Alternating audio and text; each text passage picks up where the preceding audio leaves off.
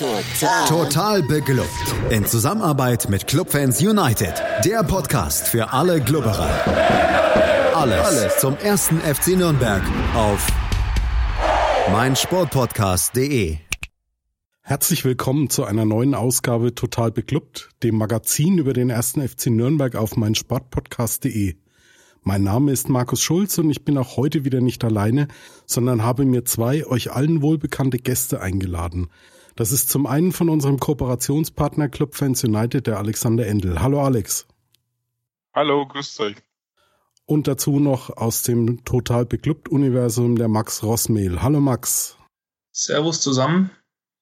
Ja, dreimal hintereinander war der erste FC Nürnberg zuletzt ungeschlagen und holte dabei sieben von neun möglichen Punkten. Da hätte sich dann natürlich auch ein Heimsieg gegen den SV Darmstadt 98 ganz gut gemacht und hätte dem Club noch etwas Luft im Abstiegskampf verschafft. Doch auch die Lilien kamen mit einer recht beeindruckenden Serie ins Max-Morlock-Stadion, waren sie doch zuletzt gleich in sieben Spielen unbesiegt geblieben und konnten die beiden letzten Partien siegreich gestalten. Trainer Jens Keller musste am Sonntag wieder die ein oder andere Veränderung vornehmen. So war Johannes Geis nach der fünften gelben Karte gesperrt und Georg Markreiter musste wegen einer Sprunggelenksblessur pausieren. Alex, war die Aufstellung dann gestern die, die du so erwartet hattest? Ja, sagen wir mal so, bis auf ähm, Dovedan, ähm, dass er drin geblieben ist, da hätte man vielleicht gedacht, dass Schleusner wieder zurückkommt. Ähm, aber sonst äh, hat die Aufstellung, wie heißt so schön, sich ja quasi von selbst aufgestellt. Wir hatten ja im Vorfeld ein bisschen Diskussion, ob man ähm, Eras und Nürnberger oder und, ähm, und Behrens vielleicht zurückzieht. Am Ende hat er halt eher Nürnberger spielen lassen. War, wie gesagt, eigentlich nicht weiter überraschend, was dann, was dann am Platz stand. Wie war es bei dir, Max? Hättest du auf der einen oder anderen Position eine Veränderung vorgenommen? Nö, ich sehe das tatsächlich wieder, Alex. Also, ähm, ja, die, die Dovedan-Diskussion ähm, hat sich auch im Spiel so ein bisschen gezeigt. Äh, irgendwie trifft er äh, oder hat jetzt die letzten beiden Male getroffen, aber also wirklich dem Spiel bringt er aktuell nicht viel. Ähm, deswegen wäre das eigentlich auch für mich die einzige ja, diskutierbare Position gewesen. Ja, ich sehe schon, wir drei laufen da alle ziemlich konform. Schauen wir mal, ob das bei äh, manch anderem Thema, das wir heute noch ansprechen, dann äh, auch noch der Fall ist. Dann starten wir mal rein in die Partie. Der erste FCN hatte ein klein wenig Anlaufschwierigkeiten. Die Spielkontrolle lag in der Anfangsphase irgendwie ein bisschen auf Seiten der Lilien, oder Alex? Ja, tatsächlich. Also man hat das Gefühl gehabt, dass die Gäste sehr munter in die Partie kamen, deutlich mehr vom Spiel hatten, hatten ja phasenweise, glaube ich, fast bis zu 70 Prozent Ballbesitz in den ersten 20 Minuten. Ähm, da hat man sich schon gewundert, dachte man, was ist denn jetzt da nicht los genau? Ähm, sah auch sehr unstrukturiert aus. Wir haben sehr viele Bälle sehr schnell verloren. Ähm, also kam, wir kamen echt schlecht in die Partie und äh, dann kam ja auch gleich ein sehr, sehr früher Wechsel. Das hat dem Ganzen natürlich auch nicht gut getan. Ja, du hast es angesprochen. Die erste Schrecksekunde gab es dann schon mal nach neun Minuten. Denn Konstantinos Mavropanos wird bei einem Befreiungsschlag von Serdar Dursun mit dem Knie an der Hüfte getroffen. Für meinen Geschmack hätte es da schon mal einen Freistoß geben können, aber der Schiedsrichter hat da weiterlaufen lassen und diese Linie mehr oder minder kennzeichnend für den Nachmittag dann so weiter durchgezogen, oder Max? Äh, nein. Also äh, die, die Linie sollte sich ja, die Linie sollte sich ja noch ändern. Ähm, aber natürlich die Situation, die du da ansprichst, ähm, ja, klare Schrecksekunde. Ähm, auch dass man dann danach noch versucht hat, äh, ob es bei, bei Mafropanos weitergeht. Äh, und es sollte sich aber doch dann relativ schnell ähm, ja, zeigen, dass es eben nicht weitergeht. Ähm, wie ich jetzt gelesen habe, handelt es sich wohl um eine schwere Beckenprellung. Das heißt, äh, der Einsatz gegen den KSC ist fraglich und es ist überhaupt relativ unklar, wie lange ausfällt. Ähm, es kam dann ja Mühl für, äh, für Mavropanos und ähm, ja, warum Schrecksekunde? Ich meine, das ist ja so ein bisschen unser Winter Wintertransfer, der der Abwehr deutlich Stabilität bekommen äh, oder gegeben hat. Also viele Szenen, die er wirklich durch Einsatz und durch ja, Schnellsein im Kopf äh, lösen konnte. Und so ein bisschen Angst hatte ich dann, gerade nachdem Darmstadt so gut angefangen hat, ähm, ja, dass es jetzt wieder eine Schwimmerei wird. Ja, du hast es schon gesagt, Lukas Mühl kam dann für Mavropanos in die Partie. Aber ich hatte so den Eindruck, als äh, ja, wäre Lukas Mühl sofort hellwach gewesen und richtig gleich gut im Spiel, Alex, oder? Ja, das hat sehr erfreut. Er steht da sehr in der Kritik, ähm, auch in großen Teilen der Fanszene. Und er hatte gleich am Anfang gleich auf der linken Abwehrseite eine gute Defensivaktion. Dann kurz auf der anderen Seite eine Defensivaktion, gut, gute Grätschen, gut geklärt. Einmal hat er einen schönen Lauf auch quer durchs Mittelfeld gemacht. Aber das hat ihm sichtlich gut getan. Er kam gut rein und hat dann auch den Applaus der Zuschauer bekommen. Ich glaube, das hat sich gut angelassen. Ich glaube, bis zur Pause dachte man, das, das, das wäre jetzt solide. Da kommen wir mit, mit Müll können wir heute arbeiten. Ja, der nächste Aufreger sollte dann auch nicht lange auf sich warten lassen, denn in der 24. Minute schaffte es Nürnberger über den linken Flügel durchzukommen und flankte dann in den Strafraum. Vor dem Tor steht Behrens Einköpf bereit, bekommt aber im entscheidenden Moment einen Stoß vom hinter ihm stehenden Holland und geht da zu Boden. Hättest du da auf Strafstoß entschieden, Alex? Ja, das ist eine gute Frage, ne?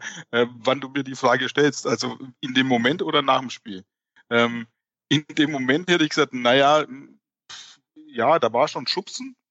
Ähm, da war auch eine Berührung, das sieht man eigentlich auch. Und denkt man sich, naja, gut, aber so grenzwertig ist so, man geht halt, ist halt ein körperbetonter Sport. Ähm, aber ja, eher schon, aber jetzt nicht zwingend. Aber natürlich nach dem Spiel, aber kommen wir irgendwie drauf, in der Bewertung, wie dann die Linie des Schiedsrichters war, hätte es dann natürlich einen geben müssen. Und natürlich, wie wir jetzt wissen, mit der Folge auch gleich noch rot hinterher. Ne? Ja, Max, wie, wie sah es bei dir aus? Wie hast du die Szene gesehen? Also, ja, das ist genau das Gleiche. Ähm, auch da muss ich wieder einstimmen. Es ist in dem Moment, sage ich, nee, das ist sowas, also so eine Aktion reicht nicht für einen Elver. Und ähm, nachdem man sich jetzt in Folge der dann noch zu besprechenden Situationen auch wirklich das Regelwerk nochmal genau anguckt, dann denkt man sich, okay, ist das vielleicht auch eine, äh, ja, eine Vereitelung einer klaren Torchance? Und äh, ja, vom Impact her, den das hatte, ist das ja ähnlich. Also wer weiß, wenn Behrens da an den Kopfball kommt, äh, wäre das eine Torchance. Und ähm, ja, ich kann da dem Alex nur zustimmen in der Einschätzung. Aber zu dem Moment, äh, ja, also nein, warum soll, also wir spielen Fußball. Sage ich halt doch immer noch. Und gerade bei so einem Schubserchen will ich halt auch nicht, dass, ein, dass ja so ein spieleinschneidendes, äh, äh, äh, so eine spieleinschneidende Entscheidung getroffen wird dann in dem Fall. Weil das ist ja irgendwie für den Sport auch nicht gut. Ja, wir werden auf diese Szene dann äh, im Verlauf der zweiten Halbzeit nochmal zurückkommen und auch in unserem Fazit. Nach 30 Minuten aber war es dann, dann doch soweit, nach einer Kombination mit Hack, zieht frei aus Spitzenwinkel ab. Darmstadts Torhüter Schuhen kann den Ball zwar noch parieren, aber er fällt dann genau vor die Füße von Nikola Dovedan. Und der Österreicher schweißt das Spielgerät dann recht humorlos aus zehn Metern direkt unter die Latte und bringt den FCN in Führung, Alex. Ja, das war natürlich toll. Das klasse. Aber es war auch nicht ganz, ganz aus der Luft. Ne? Also es, es gab kurz vorher schon ein paar Minuten. Ähm, da hat man gemerkt, plötzlich ist man drin in der Partie. Und ähm, da gab es schon, das war, äh, wie gesagt, diese Behrens-Szene gab es ja vorher.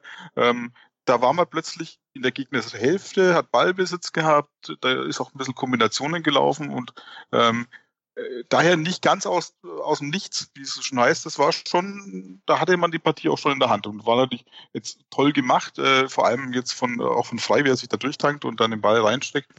Ist natürlich auch für einen Torwart sehr unglücklich, da in die Mitte abzuwehren, aber geschenkt, haben wir gern genommen und Dovedan hat ihn dann einfach in die Mitte reingehauen, glaube ich. Ähm, und ja, war drin. War toll. Aber haben wir uns riesig gefreut, dachten wir uns, ja, heute geht vielleicht was schlecht gestartet, aber jetzt ist man drin. Ja, ich hatte auch so spontan dann gleich äh, die Idee, dass bei Dove dann irgendwie mit seinem Tor in Heidenheim letzte Woche der Knoten geplatzt ist. Es gab dann aber auch noch weitere Chancen, Max, denn in der 36. Minute war dann noch eine Flanke von Handwerker, die Dove dann nicht so richtig verwerten konnte. In der 40. Minute ein Kopfball von Hack nach Flanke von Frei, wo er nicht genügend Druck dann bekommt. Ja, aber der Druck des ersten FC Nürnberg ist so, ist so stetig gewachsen und mir ist aufgefallen, dass da vor allem unsere linke Seite da ziemlich federführend war, oder? Ja, genau. Wir haben das ja im, im, im Chat äh, oder in unserem total beklubbt Chat äh, während des Spiels auch schon festgestellt. wo ich mir dann zwischenzeitlich echt sagen musste, also was äh, gerade Handwerker äh, Hack und, und Nürnberger da auf der linken Seite fabriziert haben, das war zeitweise echt gut anzuschauen. Also schnelles Umschaltspiel, gute Kombinationen und dann eben, eben auch mit den entsprechenden Chancen. Ähm, also man hat in dieser Phase klar gemerkt, dass die Mannschaft die Kontrolle bekommt, obwohl sie eigentlich den Ballbesitz ja nie so wirklich, also da nie so wirklich die Oberhand hatte, aber halt Darmstadt wirklich komplett ja, harmlos war. Also die, die konnten keinen Stich machen, die wurden immer, ja, teilweise auch dann spät verteidigt, aber die konnten mit dem Ballbesitz sich nicht wirklich Chancen rausspielen. Und ähm, ja, wie gesagt, also ich glaube, die drei Spieler, äh, Handwerker, Nürnberger und äh, Hack, muss man da echt ja, herausheben, weil das sah schon echt ganz, ganz gut aus. Also ich bin dann auch wirklich mit einem ja, sehr, sehr guten Gefühl in die Halbzeitpause ge gegangen und das ist auch schon nicht mehr lange der Fall gewesen. Ja, gleich sprechen wir bei Total Beklubbt darüber, wie das Spiel dann in der zweiten Halbzeit an emotionaler Fahrt aufnahm und eine Person, die eigentlich bis zum Beginn der Saison eigentlich noch Luft war, dem ersten FC Nürnberg selbige raubte. Vor allem uns Fans. Das alles und noch viel mehr gibt es gleich hier bei Total Beklubbt auf meinsportpodcast.de. Die komplette Welt des Sports. Wann und wo du willst. Total Clearance. Ob Ball on, Free Ball oder Touching Ball. Hier bleibt kein Snooker-Ereignis unkommentiert. Ronnie O'Sullivan gegen Judd Trump ist für mich eines der besten Matchups, das es so gibt im, im Snooker. Der Snooker-Podcast mit Andreas Thies und Christian Oemicke auf meinsportpodcast.de. Schatz, ich bin neu verliebt. Was? Da drüben. Das ist er. Aber das ist ein Auto. Ja, eben. Mit ihm habe ich alles richtig gemacht. Wunschauto einfach kaufen, verkaufen oder leasen. Bei Autoscout24. Alles richtig gemacht. Wir sind zurück bei Total Beklubbt und meine Gäste sind noch immer Alex Endel von Clubfans United und Max Rossmehl. Der erste FC Nürnberg kam voller Selbstbewusstsein und Vorwärtsdrang aus der Kabine und schien sich vorgenommen haben, die Vorentscheidung zu suchen, Alex.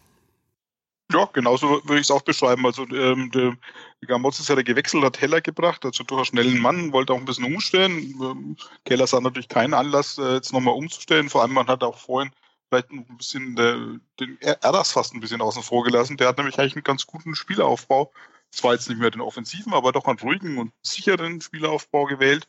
Das sah insgesamt sah das gut aus und äh, ich war auch durchaus zuversichtlich, ich dachte mir, okay, wir haben die jetzt wirklich eigentlich auch im Griff. Ne? Also sieben Minuten lang, um genau zu sein. Aber immerhin.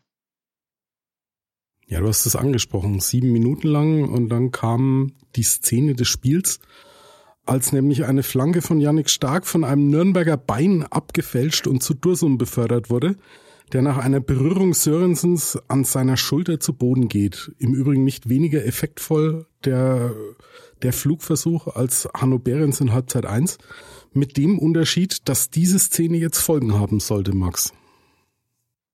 Ja, also erstmal gab es den Elfmeterpfiff, ähm, auch gerechtfertigt, ne? Wegen, Berü äh, ja, wegen Berührung. Ähm, Gehe ich auch komplett mit, auch die gelbe Karte. Ähm, das so ein bisschen Schlimme für den Club und für uns als Fans war dann, dass sich eben der Videoschiedsrichter einschaltet und ja, aus der gelben eine rote Karte macht, beziehungsweise Patrick Alt das dann auch entscheidet. Ähm, und wir haben ja, ja vorhin schon mal kurz drüber geredet im, im Vorgespräch. Äh, regeltechnisch darf man das so auslegen. Also ne, der, der Videoschiedsrichter greift ein, denn er sieht hier eine klare Fehlentscheidung. Ähm, und es handelt sich um eine ja, offensichtliche oder eine klare Vereitelung einer offensichtlichen Torchance. Also sind wir da irgendwie regelmäßig konform. Wenn man sich die, ja, ein paar Spielszenen davor, also gerade diese Behrens-Szene und auch später irgendwie kurze Zeit nach dem Elfmeter dieses Foul an Hack, das ich glaube durch Kempe oder ich weiß gar nicht mehr durch wen begangen wurde, aber eben eine ähnliche Szene, außerhalb, zwar außerhalb des Strafraums, aber ähm, ja, und ich glaube, da scheiden sich jetzt so ein bisschen die Geister, was man sagt. Auf jeden Fall stellt halt dieses, diese Szene, dieses Spiel auf den Kopf. Also aus von einer, durch eine Dominanz kommt durch so einen blöden abgefälschten Ball, der einem Stürmer vor den äh, Fuß fällt und äh, ein ja, Verteidiger irgendwie versucht noch einzuschreiten, aber jetzt nicht sag ich mal, gewaltvoll, sondern eben durch Berührung. Und da gibt es dann eine rote Karte plus Elfmeter. Und ja, wir sind jetzt bei der Doppelbestrafung, äh, Bestrafung, aber ach, ich weiß auch gar nicht, was ich dazu sagen soll. Das ist einfach unfassbar frustrierend gewesen in dem Moment und äh, sollte sich ja auch auf das Spiel noch deutlich auswirken. Ja, Alex, ich glaube, wir haben, wir haben zwei Sachen, über, über die wir hier ein bisschen diskutieren müssen. Äh, ja, es ist regeltechnisch in Ordnung, hier auf Strafstoß zu entscheiden. Dann muss ich mich aber fragen, wieso diese unterschiedliche Linie eben bei, bei der Szene von Behrens einfach, einfach laufen lassen, keinen Eingriff des Videoschiedsrichters. Äh, und die nächste Frage, die sich mir dann stellt, wieso greift der Videoschiedsrichter überhaupt ein? Denn in meinen Augen, der Schiedsrichter hat entschieden und er hat keine klare Fehlentscheidung vorgenommen. Naja, ich sag mal so, also wenn ich jetzt Colinas Erben nicht ganz falsch, vollkommen falsch verstanden habe und Stunden des Anhörens kann ja nicht irgendwo ver vergeblich gewesen sein. Also ich sehe es so. Ähm, wenn er das pfeift, und das hat er ja gepfiffen, ja, diese, diese Berührung anerkannt, dann äh, entscheidet er auf den Elfmeter. Dann wird diese Szene, soweit ich weiß, geprüft. Und wenn, wenn sie geprüft wird, dann stellen die fest, ähm, das war eine Berührung nicht unten am Fuß, sondern das war oben am, an der Schulter. Und die Regeln sind dieses Jahr wohl ziemlich eindeutig. Wenn du im Strafraum eine Torchance vereitelst, also eine große oder eine ziemlich sichere Torchance, ähm, und die mit dem Ballbezug hast, dann kriegst du gelb. Wenn sie keinen Ballbezug hat, kriegst du rot. Und in dem Sinne ist es halt so. Er entscheidet, dass es ein Foul ist. Das kann man wohl.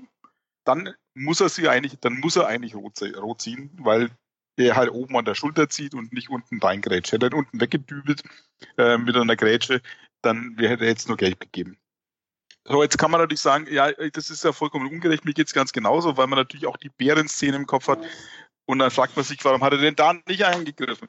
Ja, weil halt beides Mal letztendlich, ähm, äh, das sind halt keine Entscheidungen. Ne? Also der Schiedsrichter entscheidet in dem Moment faul oder nicht faul. Das ist sein gutes Recht, das zu entscheiden.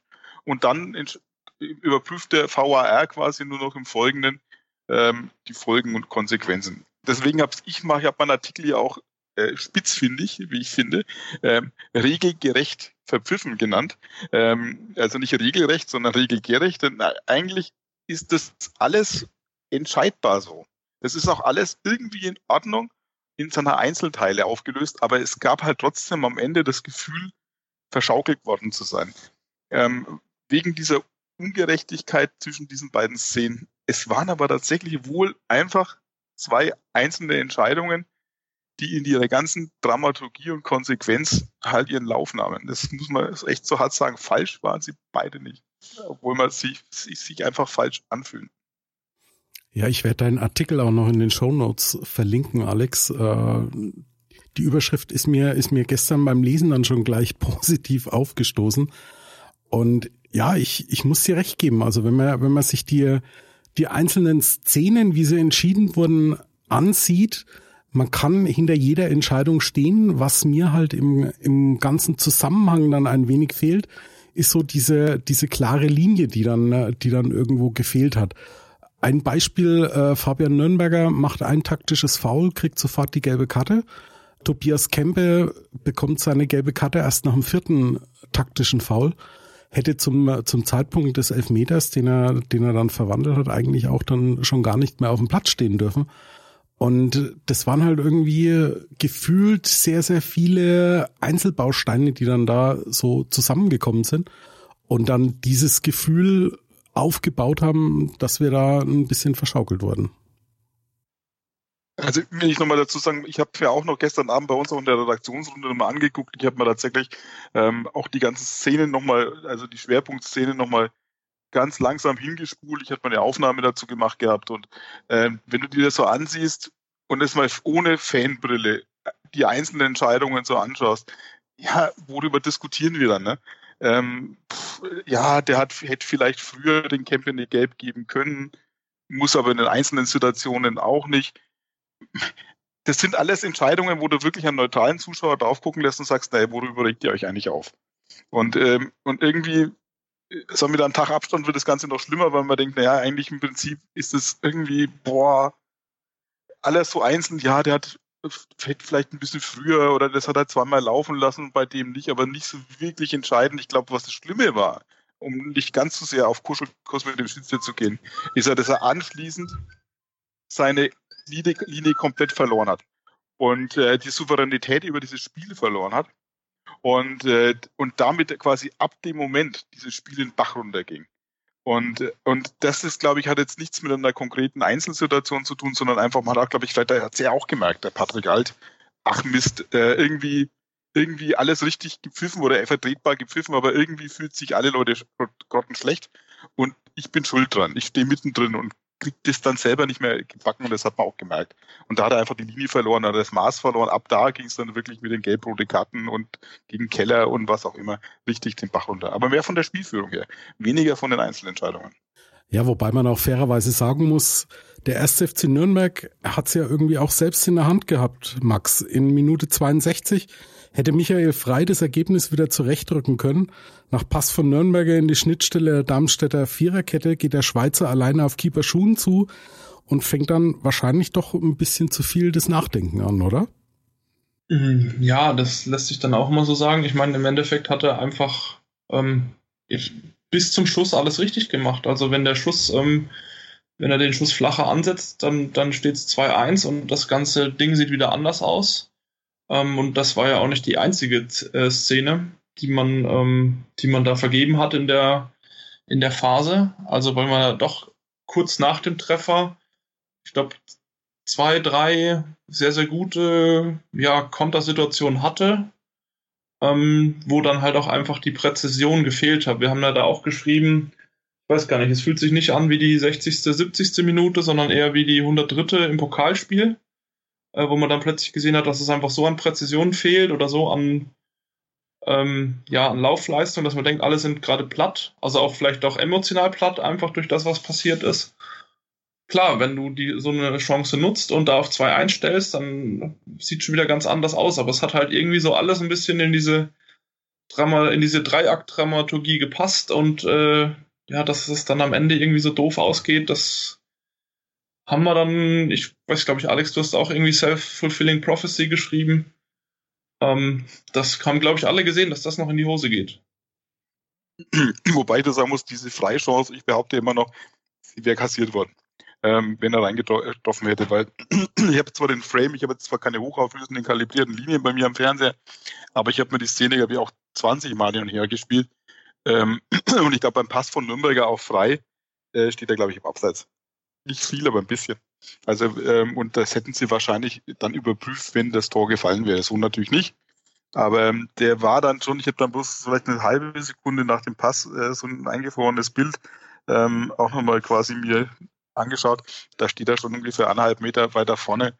Ähm, ich glaube, dass es im Moment der Ballberührung wahrscheinlich abseits gewesen wäre. Und dann hätten wir darüber auch gar nicht mehr diskutieren müssen.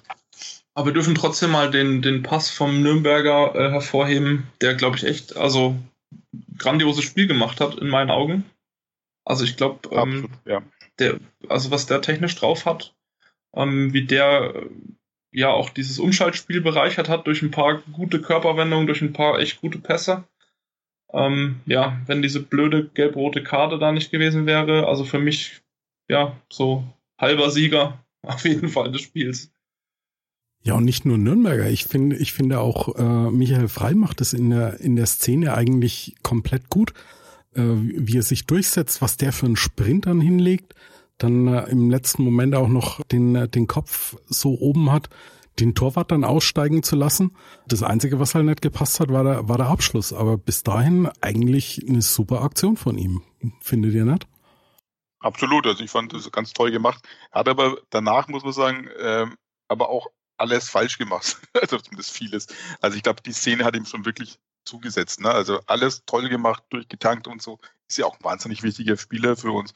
Aber danach hat er kompletten Faden verloren. Das habe ich gemerkt. Fand ich, der hat dann gebettelt um eine gelbe Karte eigentlich, Frustfouls, rumgemeckert bei jeder Situation, stand einfach neben sich und eigentlich hätte den Keller fünf Minuten danach rausnehmen müssen. Ja, hat sich auch ein paar Mal dann äh, so richtig festgelaufen. Was man aber sagen konnte, ist, dass der 1. FC Nürnberg diese, diese Unterzahl, die personelle Unterzahl, eigentlich soweit ganz gut ja, kompensiert hat, Max, oder? Ja, aber das lag halt auch wirklich dran, dass, dass Darmstadt so eine wirkliche Nichtleistung gezeigt hat. Also, die hatten ja nicht wirklich eine gute Torchance. Ich meine, okay, die eine wurde dann irgendwie unterbunden, äh, unglücklich, aber ansonsten, da kam ja nichts. Also, ich weiß auch nicht, ob das alles so gut verteidigt war oder ob einfach Darmstadt nicht besser konnte. Also mich hat das, also die Niederlage wirklich nicht wegen dieser äh, Schiri-Entscheidung genervt, sondern weil einfach Darmstadt den Sieg nicht verdient hatte an dem Tag. Also die haben ja, wie gesagt, die, die, klar kriegen sie noch diese, dieses Torschuss, äh, diesen Torschuss am Ende, aber leistungstechnisch waren die also mehr als schlagbar. Ja, die sogenannte Self-Fulfilling Prophecy, nämlich in der 89. Minute, Alex. Da ist dann genau das passiert, was wir in dieser Saison ja schon, ja, das ein oder andere Mal wirklich äh, am eigenen Leib auch schon miterleben mussten. Ja, also und ich habe echt gehofft, dass es jetzt echt vorbei ist und dass man das jetzt nach diesen drei Spielen jetzt auch mit Dresden noch dazu, lassen wir Hamburg mal raus, ähm, dass es jetzt damit vorbei ist. Aber im Prinzip, wir standen dann schon sehr, sehr tief. Ne? Also wir, lange haben wir es gut gemacht, gebe ich euch recht. Und dann standen wir schon wirklich mit äh, neun Mann quasi äh, im Strafraum. Und das sah dann aus, ich habe es auch immer mal getwittert, habe gesagt, jetzt sieht fast aus wie, oder ich wollte es twittern, äh, wie beim Handballspiel. Ähm, und, und das sind halt dann, dann ist es halt gefährlich. Das ist dann, weil dann können Schüsse abgefälscht werden und da waren wir einfach zu tief. Und da muss ich sagen, da hat tatsächlich ähm, eben dann doch der Schiedsrichter Patrick Alt reingespielt, weil die, die, diese ganze Unruhe, diese Destabilisierung durch seine Entscheidungen, durch seine Körperhaltung, die hat auch dafür geführt, dass, dass dieses Spiel destabilisiert worden ist. Und ich glaube, deswegen glaube ich noch viel mehr, es geht nicht um die, um die einzelnen Entscheidungen. Ich glaube, mit einer anderen Spielführung hätten wir dieses Spiel nicht verloren. Und äh, das hat jetzt gar nicht mal, wie gesagt, mit so einem Elfmeterpfiff zu tun, sondern einfach nur, es war so viel Unruhe plötzlich da, so viel gefühlte Ungerechtigkeit, Aufregung, Freilieferung wie ein falscher 50er bloß noch. Ähm, und äh, war ja auch beim Tor dann zu spät. Ähm, gut, obwohl man da keinen direkten Vorwurf machen kann, aber quasi hat einen Rückraum mit abdecken sollen, hat sich auf den falschen Mann konzentriert. Und ähm, da hat man gemerkt, diese ganze Unruhe hat sich da wieder gespiegelt und deswegen nicht überraschend, dass das 2-1 gefallen ist. Umso bitterer natürlich auch noch ein schöner Schuss. Also will man als Gegner natürlich nicht sehen. Ja, Max, ging's dir, ging's, ging's dir da ähnlich? Also ich habe zufälligerweise am Samstag die Dokumentation über FIFA-Schiedsrichter Dennis Eitekin gesehen und er ist halt doch schon erfahrener alter Hase. Alt hat jetzt in dieser Saison, glaube ich, sechs Zweitligaspiele gepfiffen. Ihm fehlt da halt auch noch so ein, so ein bisschen die Erfahrung in, in, in Spielen, wo dann die Emotionen dann hochkochen da vielleicht mal auch ein bisschen Spannung rauszunehmen. Wie ging es dir da? Ja klar, also wie gesagt, ich habe ja, ich habe es ja vorhin schon mal gesagt, es gab wirklich so diese Dramaturgie äh, in dem Spiel und äh, klar, dass dann so eine Entscheidung so fällt, das kann passieren und ist blöd und ist regelkonform, aber du bist halt als Schiedsrichter auch dafür verantwortlich, dass ähm, ja, dass sich das irgendwo die Waage hält und dass du wahrscheinlich eher versuchen musst, nach so einer Situation die Bogen ein bisschen zu glätten und das äh, funktioniert halt nicht und passiert nicht, wenn man da die gelben Karten rausballert. Und ähm, wenn man die Spieler wegen dann solchen Nichtigkeiten, äh, ja, wie bei Nürnberger dann auch vom Platz stellt, wo du dir halt auch sagst, ja, es gab nochmal diesen Hinweis zu Beginn der Rückrunde, dass man eben so Meckereien oder Gesten oder was dann noch immer vorgefallen ist, ähm, härter bestrafen soll, aber das tut halt so einer Stimmung und deswegen macht das ja auch immer noch ein, ein Mensch und kein Roboter, der ähm, diese Entscheidungen da trifft, äh, dann eben halt nicht gut tut. Und so ein Spiel, ja, halt kippen lässt, wie das, wie das passiert ist. Und äh, ja, also ich sehe, ja. ich, ich sehe das halt auch so. Genau, es gab auch so ein, zwei Szenen, die, die tauchen eigentlich nirgends auf, aber die haben das so geprägt, das Spiel, dass er dann einen Einwurf nochmal drei Meter weiter nach hinten verlegen lässt. Ne? Dass, dass ähm, genau sowas. Keller dann plötzlich ähm, Rüge ange angegangen wird, weil er sich halt dann emotional nach dieser Szene mit dem Elfmeter irgendwo aufgeregt hat. Ähm, und das ist ja genau das, was wir immer sagen. Das ist nicht dieses, das geht ja nicht um Fingerspitzengefühl, es geht um Spielverständnis, es geht um, um wie du sagst, äh, Einfühlen in die Situation. Man muss sich mal vorstellen, diese Mannschaft hat, steht eh hinten drin, äh, under expectations quasi und äh, ja und und hat jetzt eine führt kriegt dann so ein böses Ding, ist im Unterzahl, kriegt ein 1-1, hat im Hinterkopf, äh, in der ersten Halbzeit, da war es eine ähnliche Szene, das weiß ich ja, als Schiedsrichter auch, die habe ich anders gepfiffen, vielleicht vertretbar, aber man muss es doch irgendwo im Kopf haben und sagen, wow, da ist jetzt viel Frust bei den Fans, bei den Spielern, die sind irgendwie total angeknockt und dann einfach mal die Luft rausnehmen, mal einfach den Spielführer kommen lassen, mal in Ruhe erklären, mal lächeln, mal den, den, den Keller mal zur Seite nehmen, sagen, pass mal auf, ich verstehe dich, komm, später, später drüber. Und das hat er nicht gemacht, sondern er hat dann versucht, sich Respekt zu verschaffen durch Aufblustern, durch Mimik, durch Gestik, dann eben durch Karten, durch rüde, rüge Ansagen. Und das macht's halt dann im Endeffekt, wo man sagt, Kontrollverlust eines Spiels, bitte, bitte. Ja, und wenn, wenn du eben als Zuschauer auch das Gefühl hast, dass ein Schiedsrichter gerade trotzig wirkt, also in seiner Körpersprache, genau. in seinen ja. Entscheidungen, dann spätestens dann läuft irgendwas falsch. Und ich glaube auch ohne, ohne Clubbrille ähm, ist das halt, also man liest das ja auch in der, sag ich mal, in der neutralen Berichterstattung, ähm, dass das halt einfach eine furchtbare Leistung war. Also alles, was nach dem Elfmeter passi passiert ist. Ja, ich darf hier gleich mal den, äh, den Kicker zitieren. Der Kicker schrieb in seiner Bewertung über Schiedsrichter Alt, verlor seine Linie nach und nach komplett.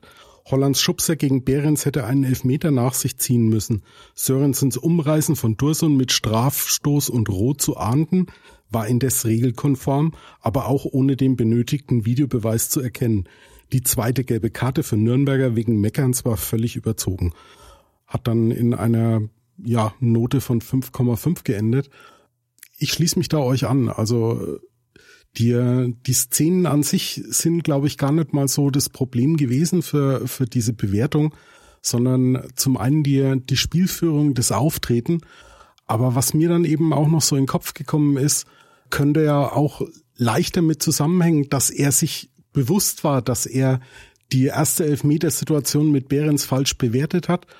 Und dadurch, dass er noch nicht so ein erfahrener Schiedsrichter in der zweiten Liga ist, dann vielleicht auch ein bisschen ja, Muffensausen gekriegt hat, wie, wie der DFB, die DFL das Ganze jetzt bewertet und, und ob er dann Rüffel kriegt und da wollte er halt dann irgendwie, also zumindest so mein Eindruck, dann, dann wirklich alles richtig machen und, und sich auch wirklich an jede Regel halten und hat dann eben auch diese, diese gelb-rote Karte für Nürnberger dann einfach so dann nochmal so richtig durchgezogen, oder? Ja, wenn ich, ich glaube auch, dass die Nürnberger äh, gelbe Karte echt die größte Fehlentscheidung des Spiels war. Ich habe mir das auch nochmal angeguckt. Der macht nichts, ne? Also der, der, der, der winkt eigentlich mehr, hebt den Arm so hoch, also quasi so nach dem Mutter steh halt auf, ne? Ähm, und, äh, und der ist der, ist der alt wie von der Tarantel gestochen, hat man, das sieht man genau in so einer Szene, äh, äh, rennt er auf ihn zu und schmeißt ihn vom Platz runter. Also der hat nicht mal in seine Richtung, ne? das ist nicht mal so, dass er in die Richtung, der hat mehr in die Richtung vom Spieler geguckt. Und deswegen wusste er auch, auch Nürnberger gar nicht, was es jetzt gerade war. Da hat er ist er zum gegnerischen Spieler gesagt, ich habe doch nichts gemacht, sag ihm das doch nochmal. Ja, der wusste gar nicht, worum es geht. Ne?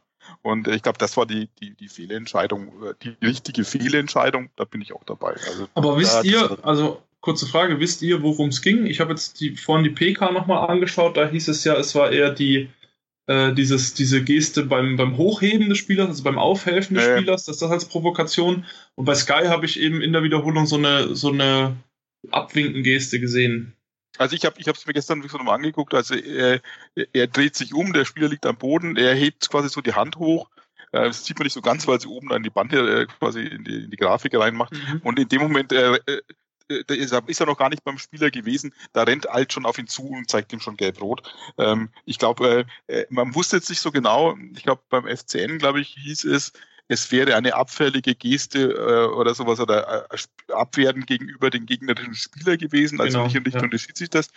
Aber ich glaube schon im Vorfeld. Also quasi man hätte ihm, vielleicht hätte er, hat er ihm als Vogel zeigen oder oder hat er irgendwas gesagt oder, oder er hat gemeint, dass er irgendwas gesagt hätte zu ihm irgendwie. Äh, steh auf, du faules Sau, was weiß ich, irgend sowas in der Richtung, man hat es dann nicht gehört. Aber es war mir die Szene und nicht das Hochheben, glaube ich. Das, mhm. das war dann danach. Ja, aber das war, das, das, das kann er so, da muss er die Souveränität haben, das bei so einem Spiel in der Situation zu sagen, komm, äh, das kann er nämlich wirklich äh, ermessen, entscheiden und sagen, komm, äh, lass mal, lass mal stecken.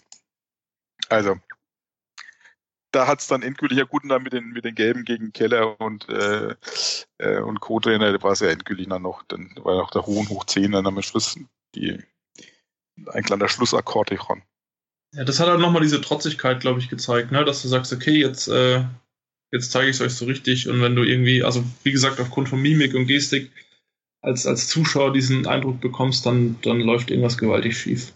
Also ich, ich muss jetzt echt sagen, irgendwie tut er mir echt auch leid, so blöd es klingt, aber weil ich glaube schon, wenn du dir ähm, ähm, mein Sohn hat auch mal ein paar so, so Schiedsrichter mal äh, ein paar Spiele gepfiffen, kann es jetzt wohl leider nicht mehr, weil es nicht alles zeitlich hinkriegt, aber äh, und wenn du das dann so mitbekommst von einer Schiedsrichterperspektive aus, das ist schon schwierig, ne? Du, wie du dann da stehst, du bist dann, doch da alleine gelassen auf dem ganzen Platz und äh, klar kannst du nicht eine Fehlentscheidung, selbst ob sie richtig oder falsch war, mit der anderen wieder korrigieren. Ne? Der muss schon jede Szene für dich einzeln beurteilen. Wenn er den Behrens nicht als faul gesehen hat, kann er nicht sagen, dann mache ich das auf der anderen Seite jetzt auch nicht, obwohl ich das als faul werten würde. Das geht halt nicht. Ne? Du musst Szene für Szene für Szene einzeln entscheiden und wenn es in der Summe kacke ist, ist halt doof. Ne? Aber dieses Spielführungselement, das kann er besser machen.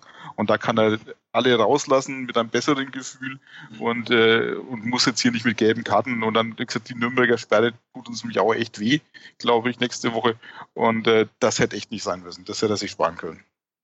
Das sehe ich genauso. Also du hast ja vorhin, äh, Markus, hast ja vorhin auch schon mal diese Doku äh, angesprochen. Ich glaube auch an die Hörer, wer es noch nicht gesehen hat, absolut toller Einblick, ne, das mal so mitzubekommen, auch zu hören, äh, wie sich die, wie sich der, das, das äh, Schiedsrichtergespann da unterhält und während Entscheidungen eben äh, äh, ja, diskutiert oder sich Hinweise gibt, auch wie die Kommunikation nach Köln äh, funktioniert. Also ist es, es gibt nochmal einen ganz anderen Einblick und ich frage mich auch, warum sowas noch nicht viel, viel früher gekommen ist. Es gibt ja auch auf internationaler Ebene gab es ja schon mal so eine, so eine Doku von der WM, glaube ich, von der letzten und ich meine, sowas hilft natürlich den Schiedsrichtern unglaublich auch, um, um das Ganze zu erklären. Und dass das kein einfacher Job ist. Ähm, ich glaube da, und, ne, und dass das nicht, ja, nicht auch unbedingt jeder von uns machen will, ne, also da irgendwie gegen, gegen 30 bis, äh, bis 70.000 Leute äh, zu pfeifen. Das ist klar. Ähm, aber wie gesagt, das macht die, macht die Leistung halt auch nicht besser in dem Moment. Aber wie gesagt, ich empfehle diese Doku wirklich jedem Fußballfan, das mal zu schauen, weil es wirklich einen, eine andere Perspektive gibt und ja auch so dieses, dieses Hassbild, was man oft hat oder ja, was bei dem nur im Kopf abgehen mag, das, äh, ja, das gibt dem wirklich einfach nochmal eine ganz andere Perspektive und ich glaube, man denkt als Fan dann, wenn man das gesehen hat, auch ein bisschen anders darüber. Ja, muss ich auch gleich mal dazu sagen, also gerade war auch die Diskussion momentan ja nicht, nicht ohne ist, äh, Gewalt gegenüber auch Schiedsrichtern in den unteren Ligen, in Amateurklassen, ähm, ist mir auch heute echt ein Anliegen, einem Tag später noch ein bisschen auch die, die Sachen ein bisschen runterzugucken, weil ähm, ich hab, man hat auch in den Kommentaren gelesen, so nach dem Motto, da hieß es schon wieder Verschwörungstheorien, äh, der hätte bewusst ähm, gegen und Nürnberg würde jetzt verpfiffen werden und, und was auch immer. Das ist Quatsch sorry, bin ich eindeutiger Meinung, das ist Quatsch. Der Patrick Alt hat da keinen guten Tag gehabt. Ähm, nicht mal in Einzelentscheidungen, haben wir vorhin schon gesagt, sondern ist an der Spielführung, hat irgendwie die Linie verloren, hat auch selber gemerkt, das läuft nicht. Ähm, ist dann immer, hat falsche Schlüsse daraus gezogen für sich selber, hat sich vielleicht auch von seinen Gefühlen überrennen lassen, hat versucht, die Kontrolle zurückzugewinnen mit den falschen Maßnahmen. Und das wird er bestimmt nicht äh, sich unter das Kopfkissen legen und sagen, die Videokassette schaue ich mir gerne nochmal nächstes Jahr an. Ähm, das ist vollkommen klar, aber das ist in seiner Sache hat er nicht viel falsch gemacht. In den Sachen hat er den Nürnberger vom Platz gestellt, ja nicht machen sollen und in seiner Körpersprache anders reagieren sollen. Und er hat uns bestimmt nichts Böses wollen, bin ich hundertprozentig sicher, oder wollte Darmstadt übervorteilen.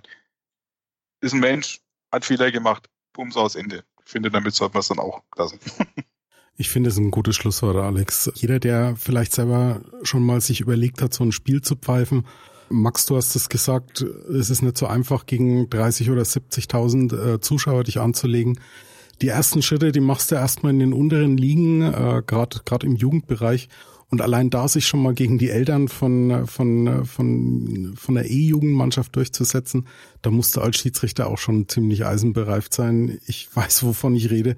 Meine Tochter hat da jahrelang gepfiffen und man, man sollte wirklich den persönlichen Frust, den jeder nach so einem Spiel äh, hat in allen Ehren, aber so einem Schiedsrichter da, da wirklich irgendwelche Verschwörungstheorien draus zu bauen, ich glaube, das ist alles fehl am Platze und wie gesagt, so ein Schiedsrichter ist genauso ein Mensch wie ein Spieler. Wenn, wenn bei uns ein Spieler einen beschissenen Tag hat, wird er ausgewechselt. Kannst du beim Schiedsrichter nicht machen. Der ist halt dann wirklich 90 plus x Minuten auf dem Platz.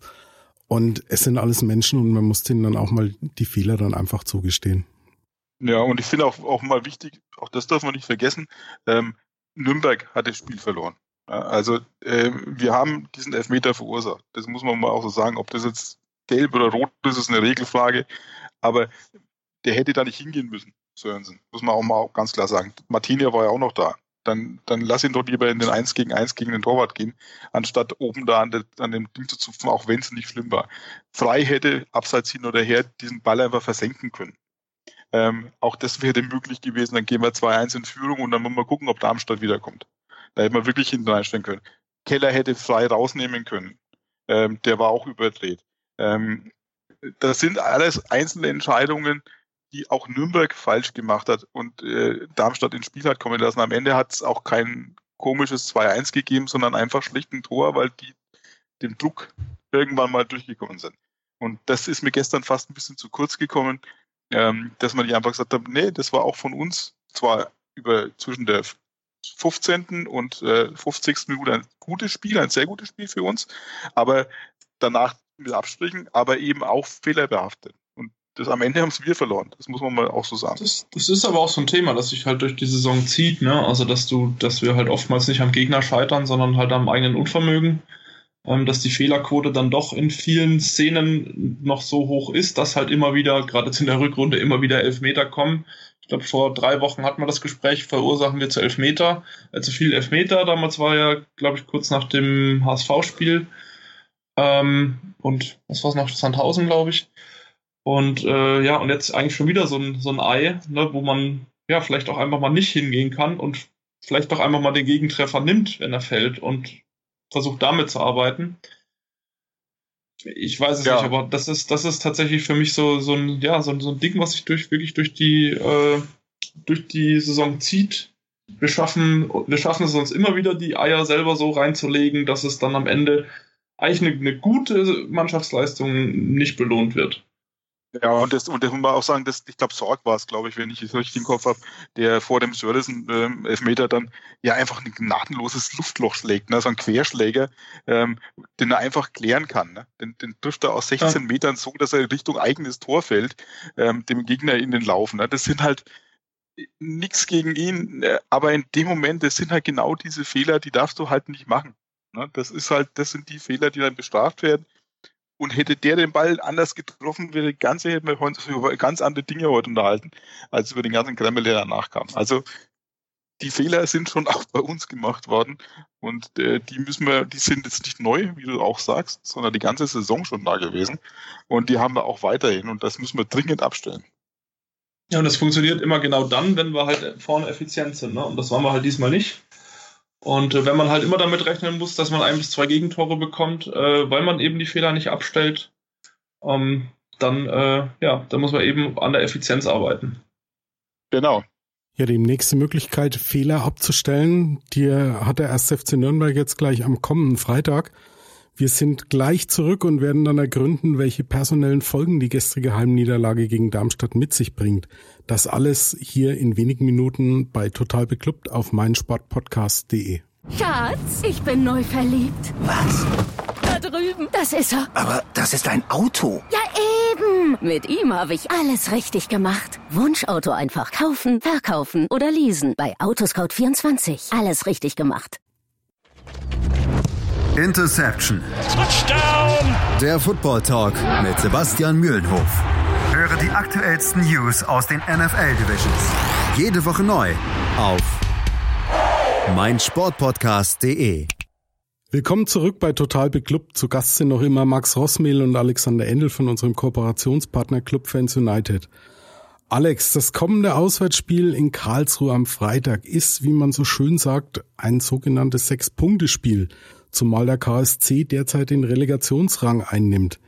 Jedoch werden im ersten FCN neben den gesperrten Asker Sörensen und Fabian Nürnberger nun auch noch Dimitrios Mavropanis, der eine schwere Hüftprellung erlitt, wie Max vorhin schon erwähnte, und Georg Markreiter fehlen. Wird langsam aber sicher ein bisschen eng im Defensivverbund, oder? Ja, und das ist so bitter, ne? Das ist echt so bitter, weil jetzt haben wir endlich mal das Gefühl gehabt, wir haben jetzt ein bisschen Stabilität reinbekommen. Jetzt drehen wir wieder komplett alles auf links und haben echt ein Problem. Es muss Makler wieder richtig fit werden. Mavropanos wird, schätze ich mal, nicht klappen. Äh, Nürnberger ist gesperrt. Das würde uns natürlich auch. Ähm, ja, es ist halt echt ein Problem. Ne? Und wenn man mal irgendwie später mal auf diese Saison zurückblickt und sagt, äh, äh, im blauen Auge davon gekommen, kann man echt sagen, echt Glück gehabt, weil das ist normalerweise ein Szenario, wo echt mal alles schief läuft. So viele Verletzte, immer wieder gelbe und rote Karten, keine Stabilität, echt bitter. Und ja, Karlsruhe ähm, wird ein echt schweres Brett wegen der Situation.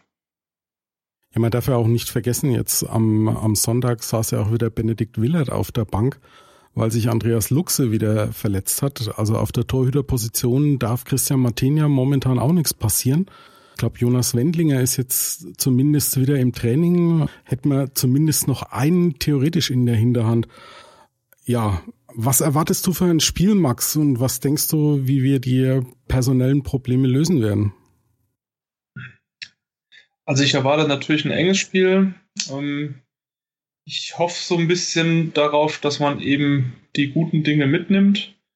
Äh, das fällt zum einen schon mal schwer, weil für mich eben der beste Spieler mit Nürnberger nicht auf dem Platz stehen wird. Ähm, ich glaube, der Rest äh, wird sich, wird sich ja so ein bisschen von alleine äh, aufstellen. Ich weiß gar nicht, ob, ob Markreiter bis dahin wieder fit ist oder ob der jetzt länger ausfällt. Und ansonsten bleibt dir ja eigentlich nur noch die, die Variante, dass du eben Eras nach hinten ziehst und äh, vielleicht ja dann auch Behrens wieder im defensiven oder im Defensivverbund einsetzt als, als äh, äh, defensiver Mittelfeldspieler. Geis wird ja zurückkommen. Und ähm, ja, dann bist du aber schon wirklich sehr, sehr eng äh, da hinten zugeschnürt. Also dann darf wirklich keiner mehr ausfallen.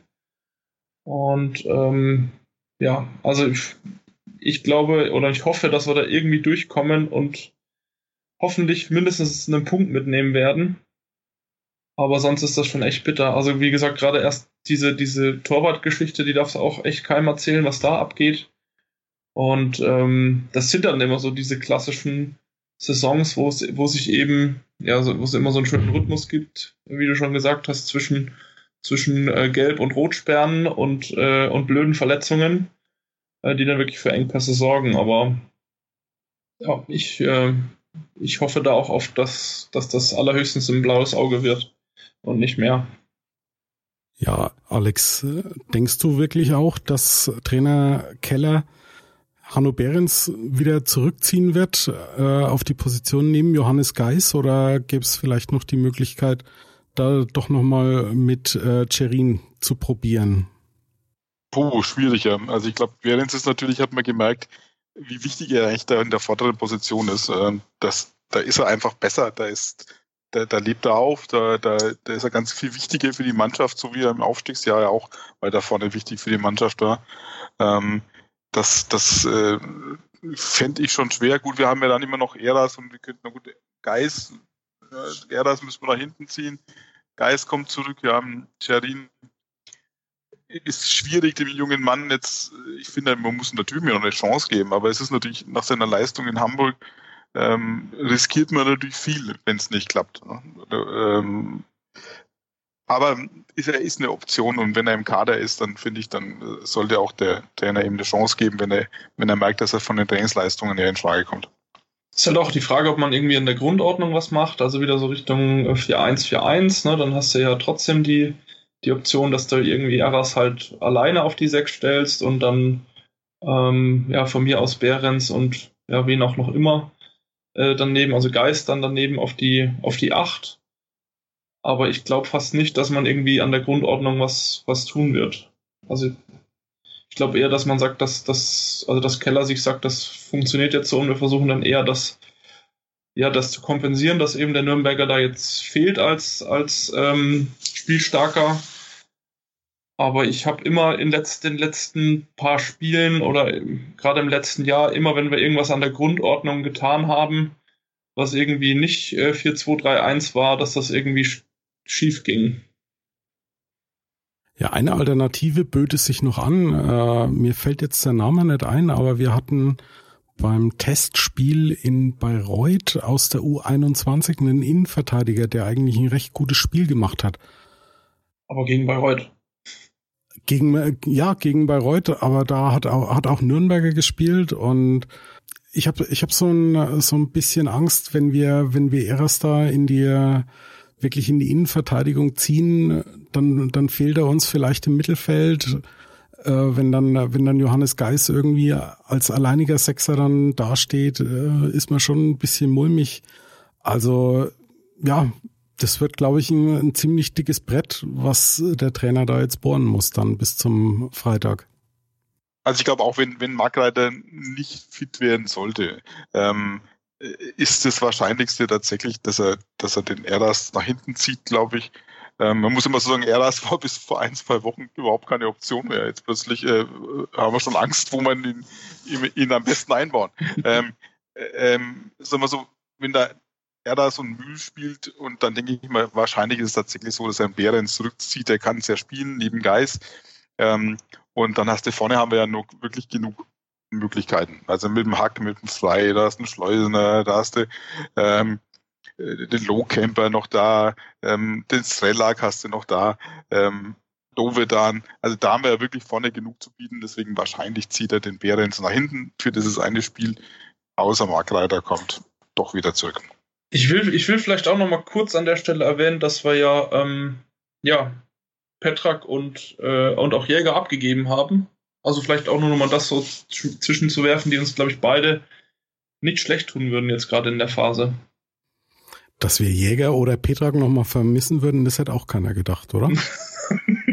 ja, aber das liegt, das liegt natürlich aber auch schon wirklich ehrlich an dieser, an dieser echt komischen Verletzungs- und Sperrengeschichte. Ne? Also normalerweise waren die tatsächlich einfach zu viel. Und Petrak war schon viel zu lange bei uns. Ich habe zwar immer gesagt, gehabt, äh, würden behalten, aber ähm, wenn er sich bei so vielen Trainern oder sich wirklich ja. nie so richtig durchsetzen können, und ich glaube, er ist auch vom Gehalt nicht unbedingt der günstigste gewesen, aber das ist eine Spekulation. Ähm, aber äh, im Prinzip hättest du ihn nicht einsetzen können. Und da, wir haben so viele Innenverteidiger, wir haben ja vier gestandene Innenverteidiger, die, die alle, wie gesagt, spielen wollen und alle gleichwertig sind. Und gesagt, doof, wenn drei ausfallen. Ne? Also das ist schon echt bitter, ne? das muss man so sagen. Und defensiv hast du auch normalerweise eher das Nürnberger, du kannst einen Guy spielen lassen, den Bär ins theoretisch noch spielen lassen. Jerin, ähm, du hast dann nicht schon genug Leute da. Und, aber wenn halt so viele ausfallen und immer wieder und immer wieder umstellen musst und kein eingespielt ist, das ist halt das Problem. Und äh, ich hätte, also dass die beiden gehen, Vertrag und Jäger, das fand ich schon okay. Obwohl ich trotzdem gerne einen starken Sechser geholt hätte, muss ich zugeben. Das sind wir uns aber auch, glaube ich, allesamt einig, oder? Das haben wir, ja, das haben wir ja damals eigentlich auch noch gedacht hier. Richtung Deadline Day habt ihr damals noch äh, drüber geredet, dass ihr das eigentlich noch erwartet, dass da jemand kommt. Und ich sah das eigentlich genauso. Und äh, im Endeffekt stehen wir da jetzt so ein bisschen davor, dass uns der wirklich nicht schlecht getan hätte. Ja, wobei man sagen muss, im Prinzip äh, hat er ja erstmal sah es so aus, als hätte alles richtig gemacht, ne? Mit Heise und mit dem äh, Mavropanos, zwei Spieler geholt, die uns sofort Stabilität gegeben Absolut, haben. Ja. Und äh, muss man echt sagen, hätte ich ja auch nicht so gedacht, aber ähm, ich glaube einfach, so ein, so, ein, so ein Sechser, der hätte uns einfach gut getan, weil er eine Konstante gebildet hätte, die uns da auch noch fehlt. Aber und die, da sind wir wieder dabei, aber ich will es nicht wieder warm werden. Die Kommunikation, die Kommunikation. Wenn ich halt die ganze Zeit was davon erzähle, wie handlungsfähig ich bin und dann plötzlich mache ich halt nichts mehr, wo jeder damit rechnet, das sorgt halt für Unmut. Das ist das hausgemachte Probleme. Ja, dann schauen wir mal, was das am, am Freitag dann wird. Unsere Tippserie ist zwar jetzt gerissen, aber trotz allem würde mich natürlich interessieren, wie ihr den Ausgang des Spiels beim KSC tippt. Alex, was denkst du? Boah, das ist vielleicht schwer. Das ist vielleicht schwer. Nee, also ich glaube schon, dass wir, dass wir, dass wir das schaffen. Ich glaube, dass, dass wir 2-1 gewinnen ausweisen. Max, was denkst du? Hm, ich bin nicht ganz so zuversichtlich. Ich denke aber, also ich habe ja vorhin vom blauen Auge geredet und ich glaube, das wird ein Unentschieden mit Toren, denn die Defensive muss ich mal wiederfinden. Deswegen tippe ich ein 2 zu 2.